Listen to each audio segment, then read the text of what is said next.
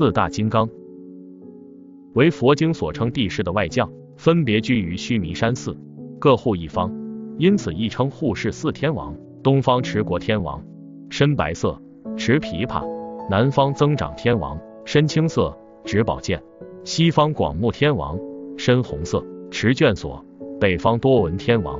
身绿色，执宝叉。寺庙山门两旁多塑四大天王像，俗称四大金刚。文学中多有引用，如《西游记》第五回，